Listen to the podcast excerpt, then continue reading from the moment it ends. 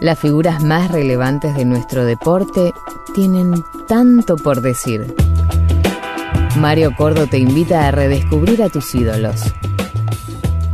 Tanto por decir. Que, a mí me gustaba mucho eh, escuchar a en cualquier deporte, no solamente en el vóley, en cualquier deporte, eh, eh, tipos que transmitieran esto, que transmitiera para la señora María o para el señor Juan, este, que no supieran mucho del deporte o no supieran casi nada del deporte, pero poder eh, eh, comentarle lo que está pasando de una manera muy simple, este, atractiva, creo yo, este, mm, para que para sumar gente. O sea, lo que necesita el vóley, como todos los deportes, que no sea el fútbol, este, todos los demás necesitamos sumar gente. Entonces, este, si vos eh, de repente le, tra- le transmitís solamente con hechos técnicos o palabras técnicas pura y exclusivamente, la gente decir, ¿de qué está hablando este muchacho? Sí, baja, baja el volumen porque miro nada más, porque no entiendo nada de lo que dice. Entonces sí, eso fue una, una cosa que yo ya lo había, lo había vivido, me, me había gustado escuchar a tipos que, que hablaban muy simple y que le explicaban a la gente. Protagonista fundamental de los dos momentos de mayor gloria del vóley argentino a nivel internacional. El tercer puesto del Mundial de 1982 que se disputó en nuestro país y la medalla de bronce que se consiguió en los Juegos Olímpicos de 1988 que se desarrollaron en Seúl, elegido entre los mejores 50 voleibolistas de todos los tiempos. Llegó a darse el gusto de jugar con su hijo Facundo durante una temporada en la Liga Nacional. Fue entrenador y ahora es analista y comentarista del deporte que lo acompañó durante toda su vida. Hoy nos visita, en tanto por decir, Hugo Conde. Hugo, primero, gracias por venir. Hace mucho tiempo que no te veía. Te veo. Eh, se, ha, se ha dado vuelta la circunstancia. Te veo por la pantalla. Antes me veíamos a mí. Pero te veo, por la, te veo por la pantalla. Y disfruto mucho, sobre todo que laburen con José y se nota la química que tienen. Y, y nada, es. eh, Yo siento muchas veces que las veces que me engancho viendo una transmisión es un, tutorial de volei. Que, que uno, más allá de que capaz que en la media sabe un poquitito más, con ustedes aprende. ¿Te pasa de sentir que te tuviste que preparar para mm, trabajar en transmisiones de volei? Eh, no sé si preparar, pero sí, seguramente escuché mucho este, consejos eh, de José, en su momento también de, de Mariano Saluski cuando empezamos, este, de Jordan Galiki ahora, este, gente que, que me ayudó, me ayuda constantemente y hablamos mucho de eso. Eh, y después es lo que vos dijiste recién, Mario, la, la, cuando uno genera o, o estás laburando en medio de una situación de, de buena onda, de química, de gente buena, este, que sabes que es gente de buena leche, este, aceptás cualquier cosa que te dicen y porque sabes que te están diciendo bien para crecer y para mejorar y para que todo sea mejor. Entonces, en ese sentido tuve mucha suerte cuando empecé con toda esta gente, porque justamente me tocó un grupo bárbaro. Y, y me ayudaron, me ayudaron mucho a nada, a formar parte de esto y a encontrar los tiempos y eh, la manera, cuándo meterme, cuándo no. bueno, en eso José es, un fenómeno, así que lo escuché mucho y, después él la hace fácil. Esto también este, me resultó a mí fácil porque él la hace fácil. Entonces, la pasión que él le mete este, en cada punto, en cada partido, capaz que estás viendo un partido eh, que no está bueno y no es lindo, y mismo para nosotros, que a lo mejor estamos acostumbrados a ver cosas muy lindas o partidos muy lindos, este, de repente vas a transmitir un partido que es- no está bueno y, y para él es una final olímpica.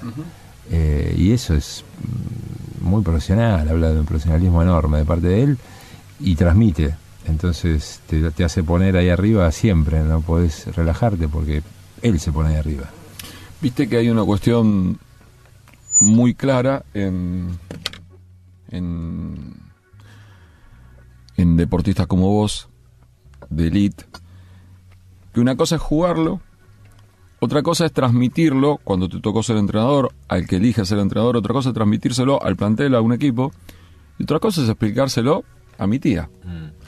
Y es un espectáculo, tenés que hacer un espectáculo, tenés que hacer un show, no tenés que hablarle pura y exclusivamente al entendido. Porque capaz que el entendido, para decirlo de alguna forma, no necesita tu opinión. ¿Te pasó de enfrentarte con eso?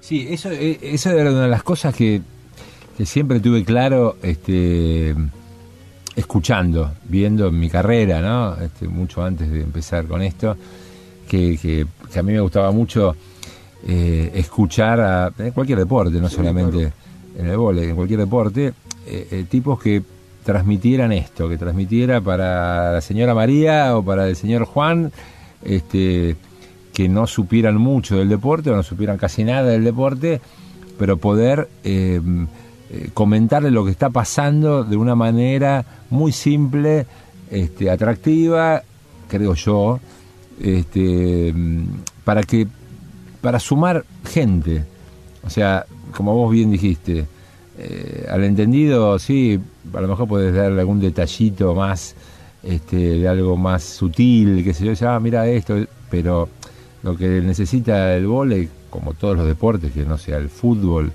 este, que ya somos todos técnicos mundiales, este, todos los demás necesitamos sumar gente. Entonces, este, si vos eh, de repente le, le transmitís solamente con hechos técnicos o palabras técnicas pura y exclusivamente, la gente dice, ¿de qué está hablando este muchacho? Sí, bajar baja el volumen porque miro nada más, porque no entiendo nada de lo que dice. Entonces sí, eso fue una, una cosa que yo ya lo había, lo había vivido, me, había gustado escuchar a tipos que, que hablaban muy simple y que le explicaban a la gente lo que era el deporte.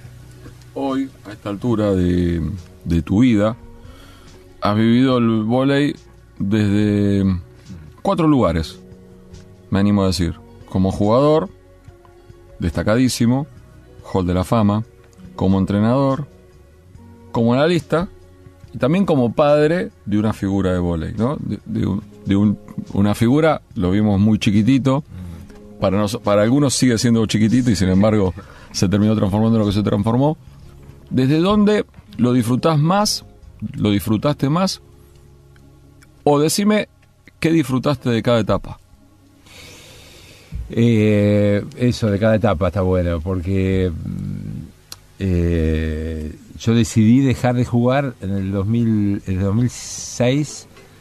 Ganamos la última liga con un club de amigos en Ferro y, lo fui, fui a abrazar a mi familia, a mi señora, a mis hijas. Y cuando la abrazo a Facu, este, le dije: Bueno, si estás listo, el año que viene jugamos juntos si querés. Se separó y no me olvidó más su cara. Él ya jugaba en la selección menor, este, con los menores y demás, y me dijo, obvio, ya estoy listo.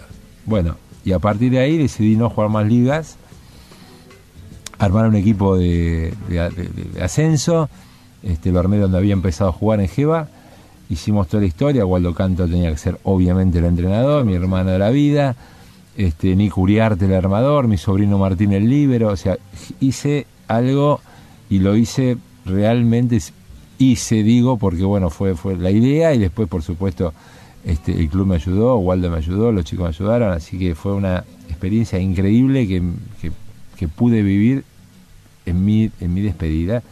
Todos, no, todos no, mucha gente quería hacerme la despedida, organizarme la despedida, un partido. Yo le organizé la despedida a Waldo Cantor, en Ferro. Y, siempre dije, no quiero tener una noche, o sea, no me quiero despertar mañana y decir, uy, se terminó, ya Entonces dije, quiero este campeonato. Hice el campeonato, lo viví con él y fue desde lo humano, sin duda, por primero, este, y deportivo, y transmisión de valores y de situaciones con los chicos, porque era un equipo de todos pibes juveniles casi. Sí, una cuestión sentimental muy grande también, muy, fuerte, ¿no? Muy fuerte. Dije, eso fue lo mejor que hice en mi vida, sin duda. Este, de, esta, cosa compleja toda junta. Las tribunas llenas de tíos, abuelos, padres, eh, gente que había jugado conmigo en Jeva a los 14 años. Espectacular. Después terminé ahí, fui nos fuimos a, Italia, entrené tres años, lo entrené tres años, este, dos años en Catania y uno en Bolonia. Y, ahí, bueno, eh, fue difícil porque fue la primera separación, digamos así, de, poner algunos palitos. Este, seis meses antes jugábamos juntos y era todo divino. Y seis meses después yo lo estaba entrenando, donde obviamente muchas situaciones le sufrió porque eh, no sé, estás entrenando, pelota buena adentro, fuera, fuera, Facu, fuera para Facu. No, no tocaste bloque, no, no, no tocaste bloque, o sea, todo entre comillas iba para este para que sea cuesta arriba para él. Justo para él. Y a veces sí, a veces sí. Muy, muy probable, muchas veces sí, porque era como que yo tenía que demostrar que inconscientemente, ¿no? Después me daba cuenta, volví a mi casa y digo, pucha, pero ¿cómo puede ser que hice esto, que yo? Pero venían a lo mejor los jugadores y decían, pará, eh, fue fuera, fuera, más que le haya pegado Facu, ¿no? Contame esto, ¿hubo problemas familiares de verdad, digamos, discusiones en la mesa, tu mujer metiéndose, eh, no, situaciones, no, te digo ásperas, pero sí de que en algún momento se termina termina trasladándose a la casa? Hubo, sí, hubo situaciones, de hecho él estuvo muy inteligente, este, para mí era el primer año que yo, era entrenador en Italia, mucha presión, este, allá perdés tres partidos y dicen gracias por todo, y nosotros lo habíamos mudado con la familia, colegios, todo, o sea, era un tema. Así que yo sentía mucha presión con todo eso. Sí, eh, han habido momentos al principio donde eh, yo quería hablar a lo mejor del entrenamiento y Facu me, decía, viejo, eh, vos sos acá mi viejo, punto. todo lo que me tenga que decir, decímelo en el gimnasio. Y empezó a cortarme así, la segunda, tercera vez que me dijo, dice, bueno, listo, a ver si me entendés acá sos mi viejo. En el gimnasio sos mi entrenador y se terminó. Yo iba a hacer todo lo que digas en el gimnasio, acá sos mi viejo, lo hablamos, lo charlamos, lo que quieras, pero no de bola y punta. Perfecto. Y me cortó la cabeza de una. De hecho, el primer año él vivió con nosotros, este, de 18 en ese momento, y el año siguiente eh, nos quedamos ahí, él se quedó ahí, renovó y todo, y, y él le pidió un departamento al club. Claro. Este, y se fue a vivir y se empezó a vivir solo ahí, este, se fue directamente al segundo año para tener su vida este, directamente separada desde, desde lo humano también, pero porque como sabía que esta vida se venía ¿no? de, viajes y demás hacia, hacia su futuro, dijo, bueno, prefiero irme a vivir solo acá cuando estoy con ustedes en la misma ciudad. Si estamos cerca y demás, empiezo a entender cómo es. Eh, después vino, sí, bueno, toda la, la, la, época, tuve tres años yo, y después ya empezó a viajar, se fue para otros, otros rumbos, otros países, y empecé a vivirla a partir sí, del 2013 prácticamente, 2012 que yo empecé con esto, de las transmisiones, este, a transmitir con la selección. Y, y, la verdad que hubo momentos que, que los viví al principio, más que nada, los primeros dos, tres años, este, con mucha ansiedad, este, viéndolo y, te diría hasta que un poquito como, como lo que yo vivía en el gimnasio, entrenándolo, cuando lo tenía que hablar y hacía algo muy lindo, me costaba también decirlo, ¿sí? o me cuesta, hoy, hoy que lo transmito también me, cuesta. O sea, no quiero, ¿cómo decir? este pasar de la raya, es como que si pasara de la raya Dorarle la píldora, ¿no? Claro. Dorarle la píldora. Exacto. Eso decía mi, abuela. Me cuesta a veces, pero bueno, ya, ya es bastante natural, son siete años prácticamente, ocho años que lo hacemos, así que ya lo tengo un poco más aceitado. Lo disfruto muchísimo como padre, este, muchísimo cuando vamos con mi señora y con Sonia, vamos, estuvimos ahora en Brasil en diciembre para el Mundial de Clubes, este, está, en Belo Horizonte, en el SADA. Este, volvimos hace un mes eh, que jugaba en Sudamericano y bueno, así como, como papá y mamá, este, lo disfruto muchísimo porque aparte obviamente todos crecimos, él también creció, ya tiene 30 años. Para nosotros sigue siendo el bebé, nuestro bebé, como pasa con todas las madres y los padres pero obviamente él también maduró, nosotros también maduramos de un montón de otros lados y crecimos y evolucionamos y lo disfruto muchísimo como padre, como disfruto a mis dos hijas, pero cuando tengo que ver también este el tema deportivo y demás, lo hablamos ya a un nivel totalmente tranquilísimo, claros, este, sin ningún tipo de, problema de discusión el vóley. Estoy hablando con Hugo Conte, creo que el tono de voz y el tema que se ha, inundado la charla, que es el vóley, justifica ampliamente, no justifica, en realidad es redundante que yo lo diga, pero toca que yo lo presente. De todo lo que, de todas las etapas, a la que menos destacaste fue a tu etapa como jugador. Me hablaste solamente de, ese final y de esa decisión de disfrutar del último año como una gira despedida, ¿no? Mm. Como una banda de rock despedida, tributo, tributo a sí mismo. ¿Y por qué? Solamente por las emociones fuertes es que tu etapa más brillante como jugador lo dejas en segundo plano. No, porque era en relación a él este, en relación a, lo que yo empecé a vivir con él y demás, este, mi etapa de jugador eh, con el tema familiar fue, y con el tema puntualmente de hijos, fue espectacular. este, la manera que lo viví, la manera que Sonia, mi señora, me ayudó muchísimo a poderla vivir de esta manera, este, desde todos los puntos de vista que te puedas imaginar. Este, así que para mí fue. Nada, terminé a los 44. Claro. Este, no te quedaste con nada pendiente. Nada, absolutamente nada, pero digamos que ella fue este, la, mi, mi, excusa como para poder seguir porque ella me lo permitía. Ella me lo permitía en el sentido de me bancaba en todas. Este, seguir acá, bueno, vos pensás que en el 97 nosotros nos volvimos acá a Argentina después de 18 temporadas prácticamente en Italia, eh, ya con los chicos un poco más grandes, yo nos veníamos a vivir para acá, yo le dije, bueno, Waldo Cantor termina en Brasil, nos volvemos juntos, jugamos un año en Ferro, 97-98 y me retiro, déjame jugar un año más. Dale, perfecto. Jugué 10 años más. Este, pero bueno, era, era una eh, todos los años después, a partir de ahí, en Argentina, en los últimos 10 años en Argentina, fueron hermosísimos porque eh, lo vivíamos realmente como algo familiar. Este, el crecimiento de los chicos con el deporte. Eh, yo podía seguir haciendo deporte. Sonia jugó 8 años en la selección argentina, mi esposa, entonces obviamente sabíamos de lo que estábamos hablando.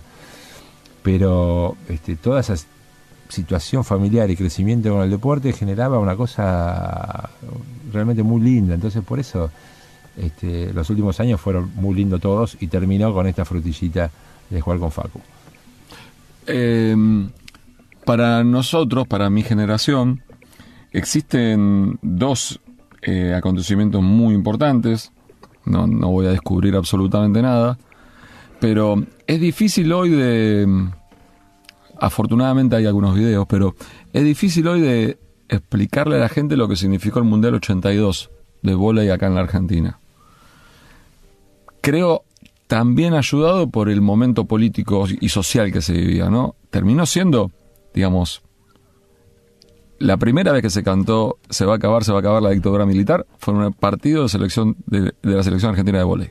No me acuerdo en cuál partido. ¿Fue desde el comienzo o no? No, ya fue, creo que fue. ¿En Rosario? En, acá en el Luna Park. En Luna Park, entonces fue la primera etapa, ¿no? En la primera ronda. En la, sí, nosotros vinimos a jugar acá. Este, empezamos jugando a Rosario y nos vinimos a jugar acá en la segunda ronda. Ahí me equivoqué entonces. Fue primero en Rosario y después acá. Claro. Y ahí fue cuando vinimos a Luna Park acá. En Luna Park empezamos a jugar acá. Este empezamos a jugar con eh, los, cuartos de final con China. Este, y bueno, y ahí la gente fue los octavos de final, empezamos a jugar los octavos de final con Alemania, Alemania del Este en aquel momento, este, la DDR, un partido que nosotros ya lo teníamos perdido, era histórico, 2 a 2, este, 2 a 1 para ellos y 14 a 7 para Alemania, o sea, era con el saque. Con 15, con 15. Claro, con el 15, el cambio de saque íbamos 14, 2-1 abajo, 14-7 abajo. Ya la gente en una Park estaba a, la mitad este, de la capacidad, porque la gente ya se había ido.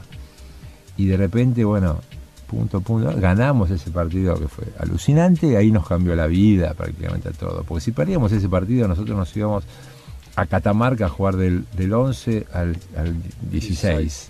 Del 11 al 16. hubiera quedado todo obviamente en la nada y demás. Ganamos ese partido, es increíble, ¿no? Las cosas de la vida. No tengo ninguna duda que ese fue el partido bisagra de nuestras vidas, de todas nuestras vidas.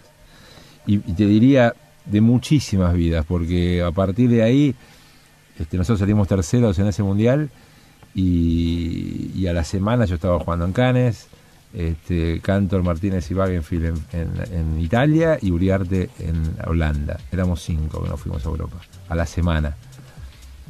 Al año siguiente había este, 100 jugadores y a los tres años había 300 jugadores, con familias. La época también argentina que no estaba bien en aquel momento, bueno, y se iban, se iban, se iban. Así que ese partido, y ahí empezó este, y al partido siguiente con China, en los cuartos de final, que ganamos 3-0. No le habíamos ganado jamás a China, creo que 10 partidos, 2 sets. Y en el Luna le ganamos por los cuartos 3 a 0.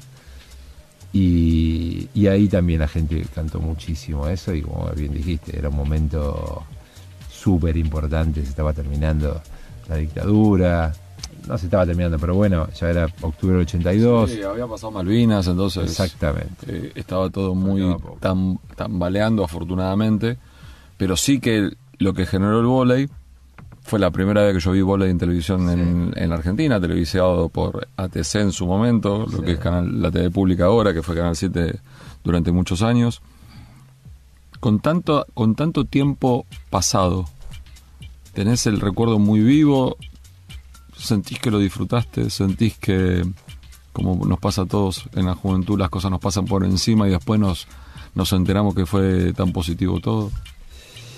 Eh, lo tengo muy muy vivo, sí, sí. Nosotros, este, creo que toda esa generación eh, tiene toda esa historia y todos esos años, porque no solamente la del Mundial, todo lo, lo que vino después y todos nuestros años afuera y demás, eh, porque se viven cosas fuertes. Las, no es un trabajo, o sea, no, es, no, son situaciones donde este, vos vas a, a, lo mejor se crea una cotidianidad o una rutina eh, o una situación que, bueno, este año voy a trabajar acá, trabajar, después cambiar de trabajo, te vas a otro lado. Estas son cosas muy fuerte, o sea, son situaciones donde a lo mejor pasás meses y meses y meses esperando esos 10 días. Y en esos 10 días te puede cambiar o no la vida, te puede generar una situación de irte o no irte, te puede generar un montón de cosas dentro del deporte que este, son objetivos fuertes donde te quedan marcados. A nosotros, por supuesto, este Mundial 82 y Seguro 88 nos quedaron marcados a fuego, pero todo lo demás que vivimos esos años, los años posteriores, los años que yo viví después con la otra generación este, más joven, Mundial 2002, o sea, todas son cosas que este, quedan realmente muy marcadas porque se viven profundamente con sensaciones muy fuertes de, lo humano, de lo deportivo, yo, pero humanamente son sensaciones muy fuertes y que aparte muchas veces todo tu entorno está ayudándote como para que eso pase. Entonces son, son cosas fuertes, ¿sí? que, no solamente te pasan a vos, sino que pasan en un entorno familiar y demás, y,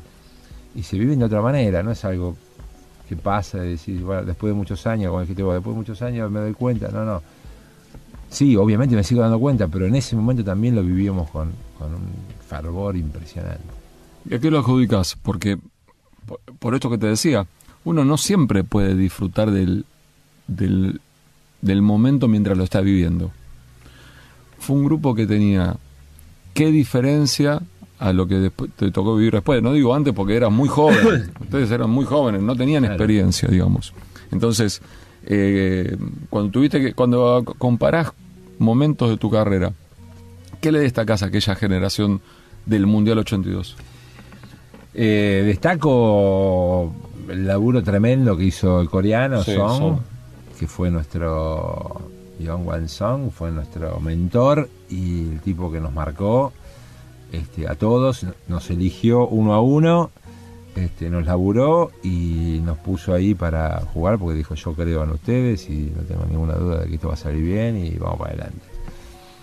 Y, el esfuerzo nuestro y de nuestras familias, nuestros viejos en aquel momento, ¿no? que nos bancaban, y, eh, porque era todo obviamente ad honorem y no existía el Enardi, estaba el Sedena en aquel momento el Senar, pero era solo bancarnos nosotros y punto, no había otra cosa. Este, durante tres años hasta llegar al Mundial.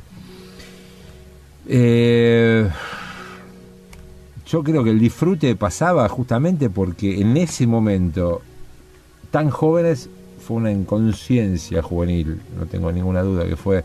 Nosotros llegamos a, Rosario a empezar el mundial, y esto es algo este, increíble, siempre lo cuento, pero empezaba el mundial el 2 de octubre del 82.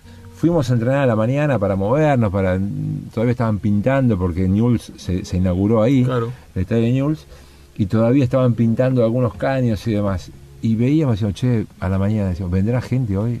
vendrá gente a, los partidos, que se juegan mundial, vendrá gente. A la noche vamos a los partidos, se jugaban tardísimo, empezaban como a las 10, 11 de la noche. Íbamos por, por el parque ahí como para ir a, a Newell's y veíamos gente, veíamos colas, viste, que yo decíamos, ¿y esto qué, habrá? ¿Qué, ¿Habrá algún este evento por acá? o qué? Te juro, ¿eh? íbamos con el micro y nosotros diciendo, ¿qué hace toda esta gente por acá? Lejos de Newell's y empezamos a acercarnos, a acercarnos, a acercarnos, y la cola tenía tres, cuatro cuadras. Y cuando dijimos, vienen a vernos, porque no lo podíamos creer. Y sí, nos dimos cuenta que era eso. Y cuando salimos al primer partido, jugamos este, con, con Túnez, que era, obviamente el sorteo salió Túnez, por suerte. Eh, y ganamos un Z 15-0, pero era justamente para relajarnos, claro. tocó Túnez para relajarnos fue alucinante, no sé si había 5.000, 10.000, 20.000, 50.000, no sé cuánta gente había, pero 5.000 personas este, tirando papelitos. Y fue algo, dijimos, no, no, esto no, no es verdad, no puede ser. Y no sabíamos, a la mañana no sabíamos si iba a haber gente a vernos. Y como vos dijiste al principio, y nosotros lo vivimos después toda la vida, durante 40 años, este, ese torneo a nosotros nos cambió la vida. Sin duda. A todos. Sin duda. Este, y en particular después un partido dentro del torneo, un partido nos cambió la vida también, dentro de ese mismo torneo. Ese de Alemania. Porque no es lo mismo salir 14 que salir este, medalla de bronce como salió. No, y aparte, eh, eso sí no me lo acordaba, por las características del partido que decís, a punto de perderlo, esa cuestión heroica que tiene, esa cuestión de dar vuelta. Eh, no sé si es. Yo creo que es muy. Es del deporte en realidad, pero los argentinos disfrutamos de esa cuestión de sufrimiento, sufrimiento, sufrimiento y festejar al final, ¿no? Tenemos esa cuestión medio masoquista. Sí, y yo me acuerdo que aparte muchísima gente al otro día este, llamaba o decía, se había ido del estadio y había leído, por supuesto, en, ese momento, en aquel momento leía el diario a la mañana y leía en el diario en primera plana Argentina ganó un partido increíble anoche. Yo y tipo que se habían ido en el 14 a 9 decía pero cómo si yo estaba ahí me fui y no lo puedo creer y ganar bueno entonces se generó más quilombo todavía después del partido contra China que tan colgado de todo. Fue una la verdad una experiencia alucinante alucinante. Y, todos teníamos 19 20 años. Sí, no mucho más. Claro yo tenía 19 años y bueno vivir eso era nada, una cosa. Y lo bueno de eso es que lo vivimos de esa manera. Este, el equipo no, no, no, es que se agrandó, entre comillas, viste, bueno, mirá, ahora estamos. No, no, no, lo, seguíamos viviendo. Eh, Son nos dio, yo no me olvido más, este, nos dio, hubo dos días libres entre, entre que vinimos de Rosario y el primer partido contra Alemania en los octavos. Y nosotros estábamos en, un hotel ahí en Córdoba y, y Maipú eh, y Son nos dio, nos dio una tarde libre para ir a las casas, a nuestras casas. Y, yo me fui a la esquina de Córdoba y me tomé colectivo para ir a mi casa, a, venir al Bati Rivadavia, donde vive mi vieja. Este, me tomé colectivo, ¿sí? Y el tipo me ve subir y, y, me dice, ¿cómo te ve? Pasá, pibe, increíble. Y yo digo, ¿pero qué me estás hablando, flaco? O sea, no entendía porque como estábamos concentrados, nosotros no sabíamos lo que estaba pasando afuera. No es necesario aclarar que no había redes sociales, no, había celular, no había nada, ¿no? Era un teléfono de línea. No teníamos teléfono ni en mi casa. Algunos no teníamos teléfono, obviamente. Yo sí tenía, pero algunos no tenían. No, no, algunos no, teníamos, teléfono. no teníamos teléfono. De mi casa. Y, y, me tomé el colectivo, no me acuerdo si fue el 5, creo que pasa por, ahí, por, Córdoba. Y me tomé el colectivo, me bajé en la de Rivadavia y el tipo me decía, pasa, flaco, la gente adentro del colectivo. Y yo digo, pero qué, es esto? ¿Qué es lo que está pasando? Y no lo podía creer, imagínate, en Buenos Aires, 19 años. Y bueno, y volvimos al hotel después y entre todos, a todos les pasó lo mismo. ¿Qué está pasando afuera? Mira lo que se está generando. Bueno, y fue algo, realmente muy lindo que nos ayudó, sol, o sea, eso nos, hizo sumar más motivación, porque a partir de eso terminamos jugando espectacular. Entonces, esa sensación este, del apoyo y esa sensación de que la gente estaba con nosotros, era la primera vez, este, más allá de que obviamente teníamos una historia bárbara en Argentina, de laburo, de entrenadores, de tipos que para nosotros eran nuestros ídolos y demás, que obviamente este, este, era fuerte para nosotros también, ¿no? Porque eso siempre lo quisimos reivindicar nosotros, ¿no? Porque todo el mundo decía, bueno, eh, a partir del Mundial 82 el vole, no, no, no a partir del Mundial sí, se logró una medalla en un Mundial, fue bárbaro, fue divino, seguramente fue un momento bisagra para el vóley, pero antes de nosotros, para que nosotros pudiéramos estar ahí, hubo gente que laburó, entrenadores, jugadores, nuestros ídolos como jugadores, cuando yo era chico veía a Tarando, al Negro Thompson, este, jugadores impresionantes, Garnica, jugadores que yo los veía jugar y decía, yo quiero ser él. Este, entonces, eh, siempre queremos reivindicar nosotros lo que hubo antes de nosotros. este, por eso también lo digo ahora. Y, bueno, nada, fue un momento espectacular que hemos vivido, realmente. Hacemos una pausa, enseguida sigo charlando con Hugo Conte. Hablábamos del Mundial 82. Yo creo que te lo venden en el combo, ¿no? Si te dicen Mundial 82, te agregan la medalla olímpica del Sur 88. Había habido varios cambios, Ah, hubo una, suerte de, no digo de renovación porque eran jóvenes, pero sí algunos chicos que venían creciendo mucho. Y quizá también se me ocurre que se malacostumbraron, creyendo que iba, se iba a ganar una medalla de volei, una por Olimpiada, ¿no? Una cada dos Olimpiadas, estamos bien, cerramos ahí más o menos.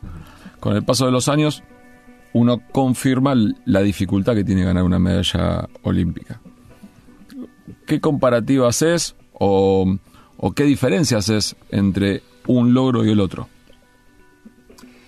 Eh, el 82 son muy claros las diferencias. En el 82, esa inconsciencia juvenil que nos llevó a, con el coreano a, este, a estar ahí arriba, a que a lo mejor los equipos decían, bueno, vamos a jugar con estos pibes y no te digo, nos subestimaban, pero a lo mejor un poquito sí, y nosotros aprovechamos el zarpazo. Obviamente jugamos en Argentina, que eso también, ese mismo mundial, a lo mejor jugado en Francia, en Rusia o en Etiopía, capaz que no tenía el mismo resultado, eh, pero nada, se logró, que fue importante. Pero más que nada sobre eso, te digo, laburo impresionante que hemos hecho y este, vamos a ver qué pasa. Oh, no estamos parados, no tenemos ni nosotros idea de dónde estamos parados. A Seúl nosotros fuimos a sacar medalla este, mucho más maduros, mucho más este, conscientes de dónde estábamos parados. Nos juntamos eh, el día que, empezaba la preparación, mayo ponele, cuando volvíamos de Italia, y hicimos una reunión y dijimos, bueno, ¿qué queremos hacer? Cada uno de nosotros ya está jugando hace muchos años en Italia, en los mejores clubes, eh, tenemos este, rendimientos individuales muy buenos, tenemos que juntarnos y decidir lo que queremos hacer. Nos pusimos todos de acuerdo, vamos a laburar para ir a buscar una medalla. Podemos sacar una medalla porque tenemos las condiciones para hacerla. Y bueno, se laburó para eso, este, a conciencia y tratando justamente de buscar ese objetivo en el año y laburar para eso, nada más. Y lo logramos. Este, podíamos haber perdido con Brasil también el tercer y cuarto puesto, podíamos haber ganado este, a Estados Unidos en la fase inicial y no jugar con Rusia, este, la semi y jugar con Brasil la semi, ganar y ya jugar por la de oro. Se podía haber dado montón de cosas. Lo importante es que este, ganamos la de bronce, era un objetivo, una medalla. Eh, podíamos haber quizá dar un pasito más, este, justamente en el medio ahí del torneo, que íbamos 2-0 arriba con Estados Unidos, perdimos 3-2, y ese resultado nos hizo jugar con Rusia en la semi, y no con Brasil. Con el diario del lunes a Brasil le ganamos, dijimos, bueno, le podemos haber ganado a Brasil también en la semi, pero nunca se sabe. Así que la historia nos puso ahí en la de bronce, y la cosa fundamental es que la fuimos a buscar. Es que sabíamos que podíamos estar para eso. Después, bueno, el deporte este, no es matemática, entonces eh, te puede salir mal. Pero la gran diferencia fue esa, que acá no sabíamos estamos parados, vamos a ver qué pasa en el 82 y acá vamos a buscar la medalla. Hace ya varios meses estuvo sentado Oveja Hernández ahí donde estás en tu misma silla y hablábamos de, del Mundial de China, de semejante logro que tuvo el seleccionado argentino con el subcampeonato. Y él de alguna forma me decía que el objetivo lo fueron como transformando con el largo del torneo, digamos, que no habían visualizado inicialmente jugar la final, independientemente del resultado. Y a mí me llamó la atención porque yo estoy más cercano a lo que a tu relato, que es, para mí las cosas las tenés que eh, visualizarla, tenés que poner como objetivo, digamos. Ahora, es cierto que vos te puedes poner objetivo que sea, pero hay un rival del otro lado, vos un día te levantás mal, dormiste más o menos, el café con leche estuvo frío a la mañana y las cosas cambian por completo. Sí, eh, yo creo que cuando el nivel, vos sabés que tenés un nivel alto y estás el pelotón de arriba, eh, podés ganar o perder con cualquiera. el pelotón de arriba hoy creo que en cualquier deporte ya no, es más como antes, no sé, en, en, Seúl, eh, en el Mundial del 90, en los Juegos Olímpicos del 92, decía, bueno, hay cuatro equipos, ¿viste? las, semis llegan acá, llegan estos cuatro, después, bueno, hay que ver el cruce, hoy ya no es más así. Hoy este, el deporte se transformó tanto, eh, mucho más físico que técnico, entonces las situaciones dependen de cómo vas día a día. Este, te encontrás con equipos que a lo mejor, eh, bueno, en el volei aparte cambió el sistema y demás, entonces eh, esto equiparó este sistema de, de tiebreak continuo, este rally point continuo, e, equiparó muchísimo los de abajo, que antes había mucha diferencia, hoy prácticamente si Argentina no juega bien o, o, te vas más arriba todavía, si Estados Unidos o Rusia o Italia o Brasil no juegan al 100%, eh, los de abajo, hasta el puesto, te diría 10-12, le pueden ganar, sin problema. Tienen que jugar bien. Entonces, eh, por supuesto que vos te vas poniendo este, o, o, sabés dónde estás parado cuando estás a un cierto nivel alto, como estaba la selección argentina, de básquet en China o como puede estar cualquier otra selección que sabe dónde está bien parada, cuál es el piso, eh, vos decís, bueno, yo puedo llegar hasta acá, después eh, los cruces, esto y el otro, y bueno, después vamos a ir viendo. Nosotros, por supuesto, vamos a bajar la, medalla, la medalla, pero medallas son tres, y yo sé que hay diez equipos que pueden sacar medalla. Porque yo puedo ganarle a este, pero puedo perder con este. Puedo ganarle a este, pero también puedo perder. Puedo ganarle a este, también puedo perder. O sea, si mirás un poco hacia alrededor, el abanico se te abre ya en una manera enorme. Antes, a lo mejor, o por físico, por técnica, o por lo que fuera, eh, a lo mejor era un poco más chico el, pelotón super top, ¿viste? Y ahí no entro. Eh, hoy, si decís, bueno, tengo que jugar contra aquellos, son los mejores. Si esto no está al 100% y nosotros estamos al 100% y ese día el cruce es un partido seco y bueno, y vamos. O sea, la situación es totalmente diferente. Y no estoy hablando de huevo, ¿eh? estoy hablando de este tema jugar. táctico, claro, táctico, físico, técnico. O sea, jugar realmente de igual a igual se puede. Entonces, es muy difícil poner un objetivo este, claro al principio. Bueno, vamos a llegar ahí. Yo creo que en estos torneos, como pasa ahora en los Juegos Olímpicos, tenés dos zonas de seis en el vole, ¿no? Tenés dos zonas de seis, clasifican los cuatro primeros.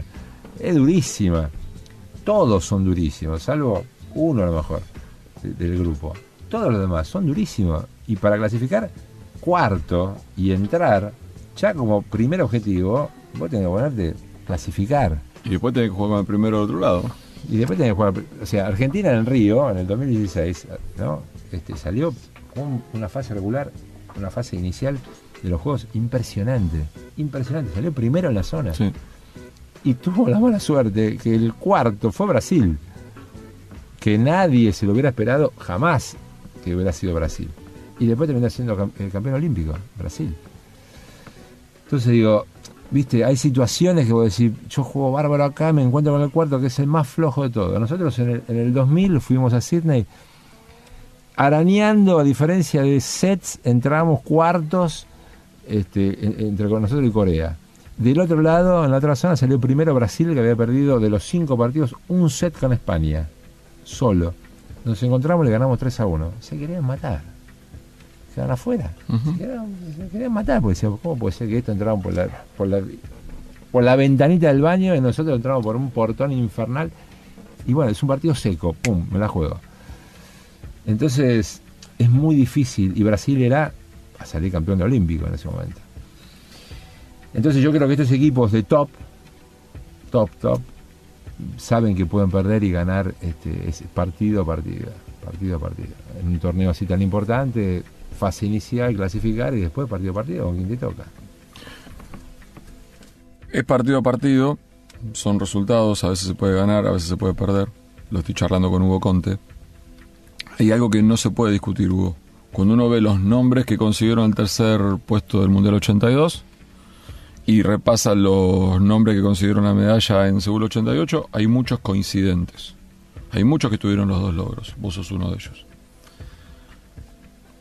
¿Me, me permitís decir la generación dorada del vóley? ¿Nuestra generación dorada de la historia de nuestro vóley? Sí, sí, sí con mucha humildad lo digo, pero sí, es la realidad. tampoco podemos negar la realidad. No, no, es la realidad. Este, fundamentalmente por los logros obtenidos, este, por la continuidad de muchos jugadores, de casi todos los jugadores de esa, de esa época durante 10 años a un nivel muy alto eh, a nivel mundial. Eh, por la continuidad de prácticamente casi todos esos jugadores de selección en sus clubes, este, sea cuando jugamos en Argentina o cuando jugamos en, Italia. Entonces creo que sí, que fue un momento muy importante y la generación, sí, quizás, no sé, es difícil porque, viste, el deporte es otro. Sí.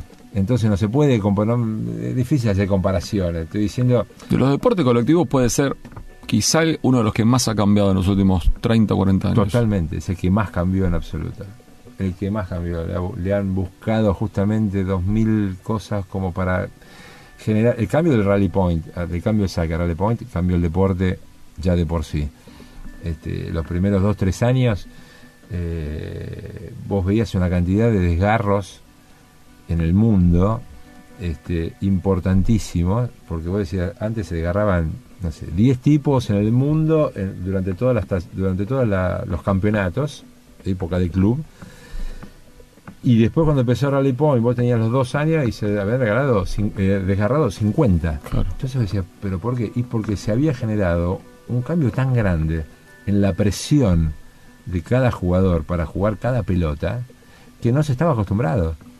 O sea, vos antes sacabas bueno, si no rotaba, rotaba, si no hacías el punto, rotaba, no pasaba nada, no cambiaba este puntaje. Acá cada pelota, siendo hoy ya es normal, por supuesto, es natural, no pasa nada.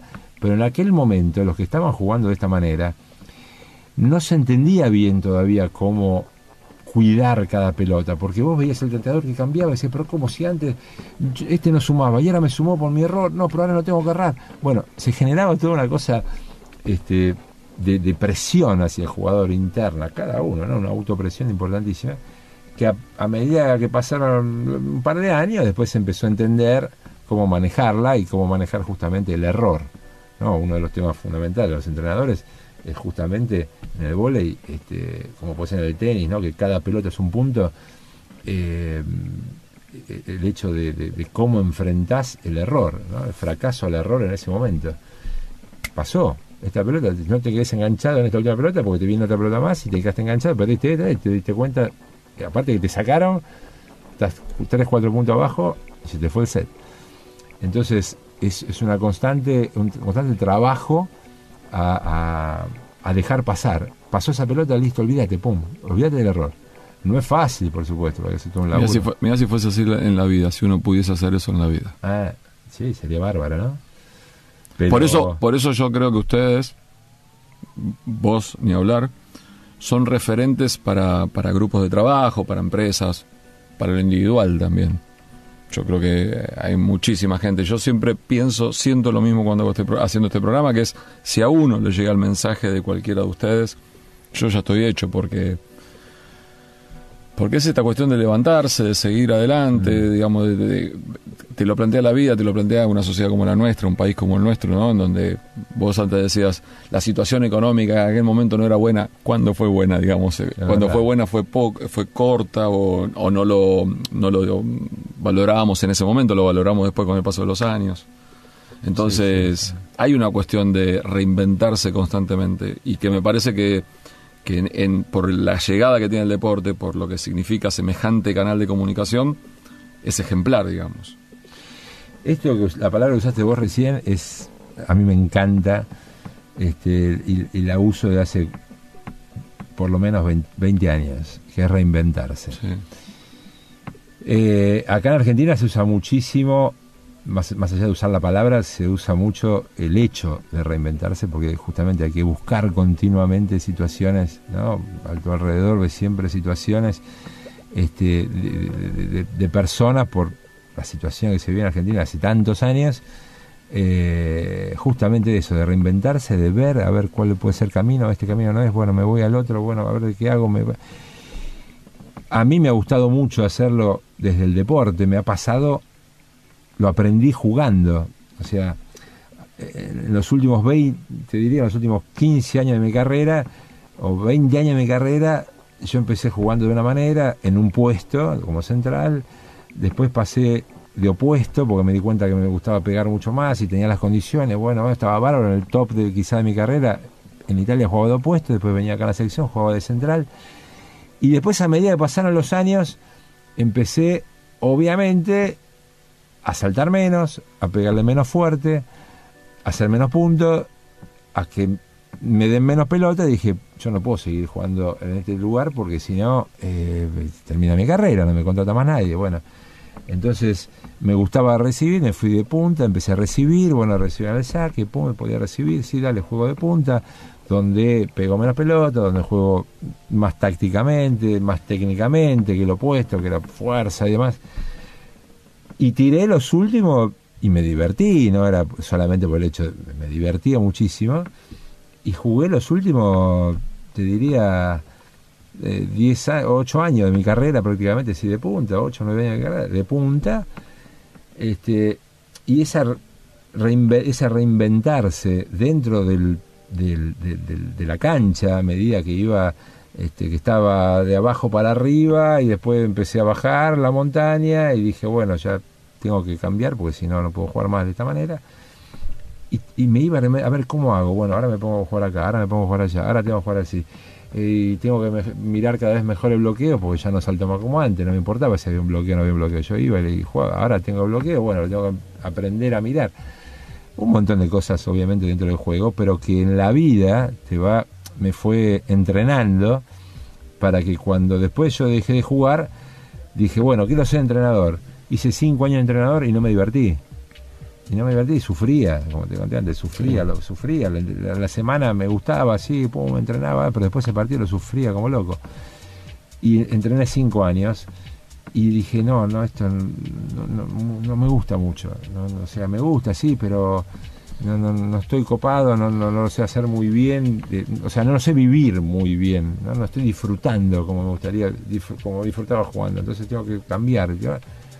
Bueno, a ver de qué lado puedo seguir con el bol, empecé a representar jugadores y a hacer y a trabajar con TIC. Entonces, igualmente seguí dentro del ambiente con jugadores, hablando de los jugadores, tratando con los jugadores y transmitiendo a la gente lo que hacen los jugadores.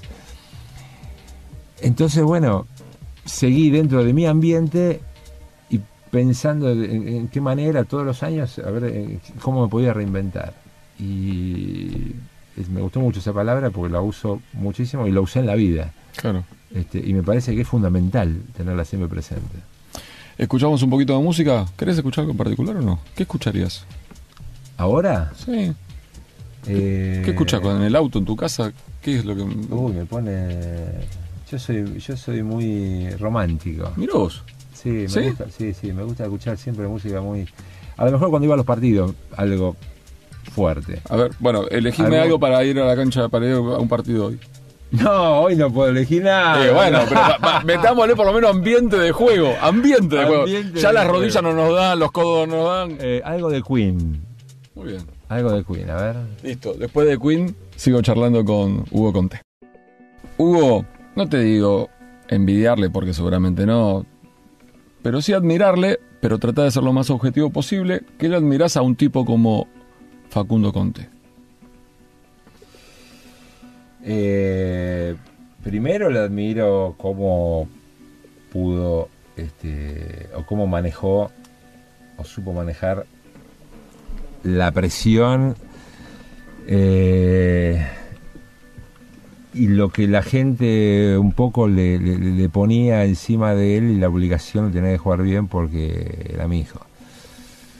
Eh, la vivió mal, por supuesto, la vivió mal, sufrió muchísimo eh, al punto de dejar, había dejado de jugar. Este, el Pato Pastoriza se lo llevaba al cenar con el colegio a, saltar en alto y, era bueno saltando en alto y el Pato era un fenómeno entrenándolo y, me decía, ¿qué jugador, qué, saltador en alto va a sacar Argentina? Y yo decía, Pato, este, no me jodas, yo, quiero que haga algo con la pelota, era bueno jugando al handball. Este, pero yo sentía de que de que él quería jugar al vole, lo que pasa es que la sufría, la sufría porque la gente le ponía una mochila este, fuerte. Eh, y le admiro como, por supuesto, nosotros hablamos muchísimo con él, con Sonia hablamos muchísimo, este, con mi esposa tratamos siempre de, explicarle que bueno, que esto este, muchas veces una persona que va y te dice, eh, esto lo quiero decir porque si, alguien está escuchando de que lo dijo o lo va a decir o piensa y dice, no, no pasa nada, no, no, no, sepan que pasa muchísimo. Cuando van y te dicen, ah, este, vos vas a jugar como tu papá, y vos vas a ser bueno como tu papá, y vos le vas a pegar así como tu papá, y vos vas a sacar como tu... Es lo peor que le puedo decir a un Sin Así que por favor no lo hagan nunca. Si lo pensaban hacer y si lo hicieron, no lo hagan más. Porque, este, y ojo, y Facu este, está orgulloso de tenerme como papá. ¿sí? No, quiero decir eso, no es que, claro. Pero quiero decir, al pibe en ese momento tiene que vivir su vida, tiene que hacer su crecimiento, tiene que pensar en él, eh, pensando en su futuro, pensando en divertirse. Él no tiene que ser nadie en ese momento, no, no, tiene que ser comparado con nadie, y menos con el padre. Entonces, eh, tiene que ser algo importante esto, ¿no? que realmente este, quede y que no, que no lo haga nadie más. Lo van a seguir haciendo millones, pero quiero decir, quien está escuchando, por favor, no lo hagan más. Está como esa cuestión de. No lo hagan más. De el chico que toca instrumento y cuando viene la tía a tocar para la tía. Termina odiando el instrumento a la tía, la situación, Exactamente, todo. ese tipo de cosas.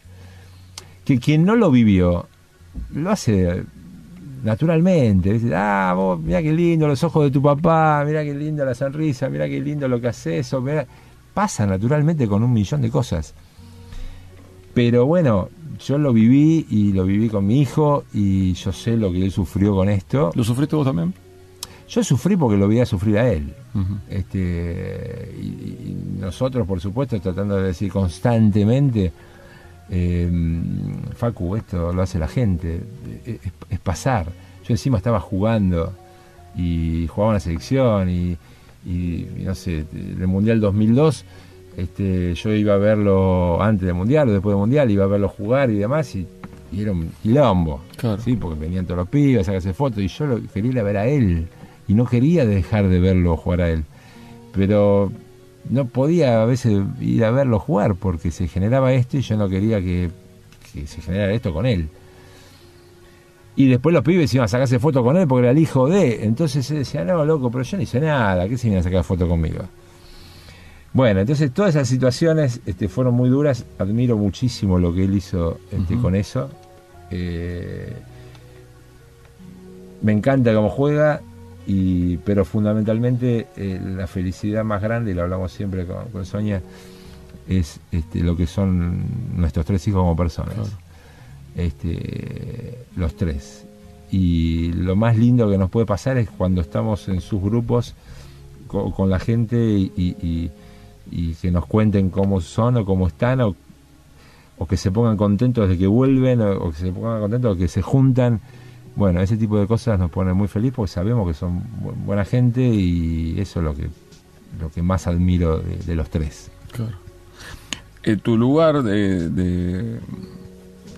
de, analista, de hombre de volei, tu cercanía tan, tan marcada con el seleccionado por la presencia de Facundo, entre otras cosas, quiero saber qué le espera al volei argentino hoy y en los próximos 3, 4, 5 años? Como selección, digo, ¿no? Sí. Eh, a ver, ya este año jugaron muy bien. Hubo un cambio de técnico, Marcelo Méndez por, por Julio Velasco. Eh, creo que este año tuvieron una, una situación general este, de mejora en el equipo. Eh, hay muchas veces que los, los, este, los periodos tienen que cambiar, los, los, sistemas cambian y hay jugadores que se encuentran mejor de, una manera que de otra. Eh, y creo que ahora mm, pueden ir este, o prepararse para, bueno, esperemos que salga todo bien, ¿no? Para el tema de Tokio, para los Juegos Olímpicos, eh, de una manera muy buena y con objetivos buenos objetivos, sabiendo de que es muy difícil ya la clasificación, pero el grupo está muy bien, eh, están mucho más maduros, eh, ellos saben de que seguramente para este grupo así como está, este, al menos 5 o 6 jugadores puede llegar a ser el último Juego Olímpico, puede. Entonces, este, la motivación, yo sé que la motivación que tienen es muy grande todos, eh, y eso está bueno porque sabiendo de que es la última bala que tenés, este, la última oportunidad de tener un Juego Olímpico, al menos a este nivel, todos a este nivel, este, le da una motivación fuerte para laburar y llegar lo mejor posible ahí. A partir de ahí, eh, a partir de los Juegos Olímpicos, este, el proceso de Marcelo Méndez seguirá por varios años más eh, y después, bueno, eh, se verá este, cómo seguirá. después, más adelante, no sé, en dos años está el Mundial, no sé quién, quién va a estar, quién no va a estar, qué jugadores van a seguir, qué jugadores. Si vos mirás la, edad de los jugadores, todavía son jugadores jóvenes, 30 años, 29. Este, Uriarte 29, De Checo 31, Facundo 30, Solé 29, Keller 30. Eh, bueno, dejar de lado todo lo demás chicos, ¿no? Por supuesto, Loser, Martínez, este, Méndez, eh, pero hay un montón de otros jugadores que este, son, los más viejos, entre comillas, son todavía jóvenes. Son todos entre el 89, 90 y 91. Entonces, este, todavía pueden tener tela para, para seguir para adelante. Después se verá cada uno qué quiere hacer. Pero yo los veo muy motivados y muy bien como equipo para, Tokio. Hugo, ¿quién es el mejor voleibolista argentino de la historia? Eh, es difícil decir uno. Acá hay, hay diferentes eh, roles. ¿no? Es lo mismo decir quién es el mejor futbolista y, nunca vas a decir un arquero. Claro. ¿no? Porque si está en el arco, o, nunca vas a decir un defensor. bueno, acá es lo mismo. Eh, armador, seguramente este, Waldo Cantor este, marcó una, una época en el gol de argentino, Eh, fue el único jugador argentino, por ejemplo, que jugó en dos selecciones mundiales, después de Seúl y después de, este, de, Brasil en el 90 también como jugando la selección mundial contra el campeón mundial y contra el campeón olímpico, contra, Estados Unidos y contra Italia. Yo jugué uno con, con, Waldo y Raúl Quiroga jugó el otro este, con Waldo. Así que Waldo es el único que jugó los dos, como armador.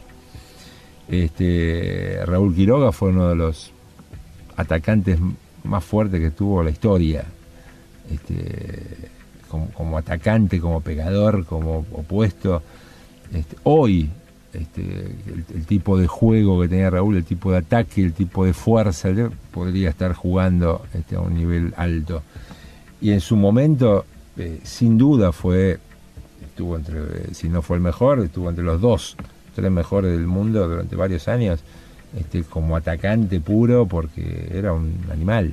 Era, o sea, cualquier equipo del mundo que tenía juego de Raúl este, era un problema.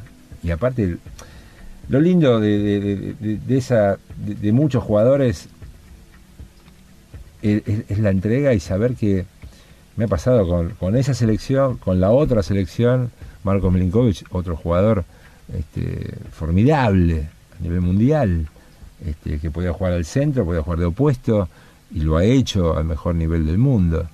Este, sin duda, un jugador espectacular.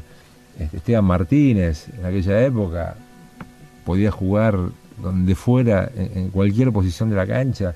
Bueno, es muy difícil poder decir uno. Eh, cada uno tiene su rol y cada uno tuvo su, su, momento. Eh, y en un deporte, quizá el deporte más grupal, porque acá si no se va a pasar a tu compañero no puede jugar. Eh, en, los demás deportes... Pero en todos los deportes grupales hay una individualidad. Sí. O varias, ¿no? Sí. Hay veces, afortunadamente, hablemos de los seleccionados argentinos nada más, afortunadamente en más de una oportunidad nos ha pasado a tener más de una individualidad importante. Sí, bueno, por eso acá yo creo que este, hemos tenido muchos jugadores de excelente nivel mundial durante mucho tiempo. Si yo escucho a un analista de volei eh, hacer lo que hiciste vos recién, de tratar de armar un sexteto histórico y no pone Hugo Conte, cambio. Digo, este no sabe nada. Decime dónde te ubicas vos. Porque si estás armando lo histórico, desde mi lugar y desde la Federación Internacional, elegido entre los mejores 50 jugadores de la historia, eh, te tenés que poner. Eh, sí, yo me pongo con ellos. Eh, no sé en dónde, no sé cómo, pero este, ahí, digamos que.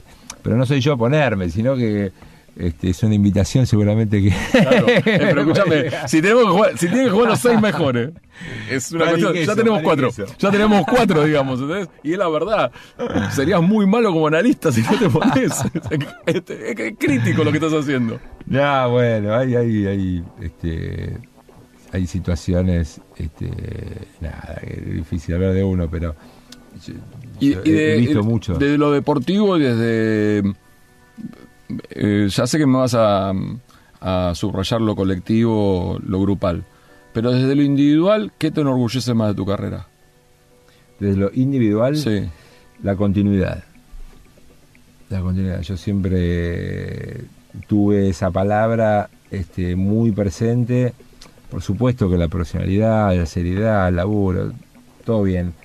Este, eso, por supuesto, está, dentro del vocabulario cotidiano. Pero, y te diría que en los primeros años, eh, yo, a ver, yo nunca fui un enloquecido en entrenamiento, ¿sí? Nunca.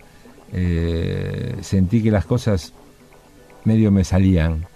Entonces, este, nunca me maté, entre comillas, entrenando de joven. Sí, me maté. Entrenaba, sí, estaba, entrenaba, pero este empecé a, entrenar mucho más desde el lado físico, por ejemplo, cuando empecé a tener 27, 28, 29 años, que empecé a darme cuenta que ya este, no, no tenía la edad de, joven, 22, 23 años, bueno, empecé a entrenarme muy fuerte sobre el tema físico y empecé a, usar muchísimo todo este tema de la continuidad, decir, bueno, eh, ¿cómo hago para tener continuidad?